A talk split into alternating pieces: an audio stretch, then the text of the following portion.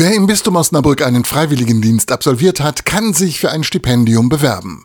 Linda Stolte hat es geschafft. Ihren Freiwilligendienst hat sie in einem Sprachheilkindergarten absolviert. Jetzt studiert sie Heilpädagogik in Münster und freut sich über die finanzielle Hilfe des Bistums. Es fühlt sich sehr gut an, das Stipendium bekommen zu haben. Und zwar ist es eine totale Erleichterung, gut ins Studium zu starten, weil total viel Neues irgendwie auf mich zukommt. Und so habe ich halt etwas Vertrautes, weil ich in dem letzten Jahr gute Erfahrungen mit der Begleitung auch übers Bistum gemacht habe. Denn das Bistum unterstützt die jungen Leute nicht nur finanziell mit monatlich 150 bis 300 Euro, sagt Florian Niemann, Leiter der Freiwilligendienste.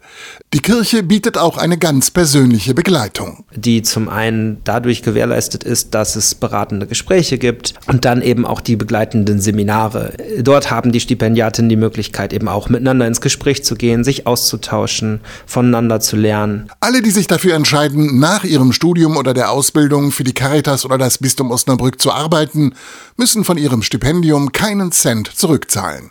Die anderen zahlen die Hälfte der Summe zurück. Doch Linda Stolte ist davon überzeugt. Also es ist so oder so eine gute Möglichkeit, unterstützt zu werden und sich darauf zu bewerben, ist auf jeden Fall nicht falsch. Seit 2014 vergibt das Bistum Osnabrück die Stipendien. Seitdem konnten 180 junge Menschen gefördert werden. Gerade erst wieder haben 20 ein Stipendium bekommen.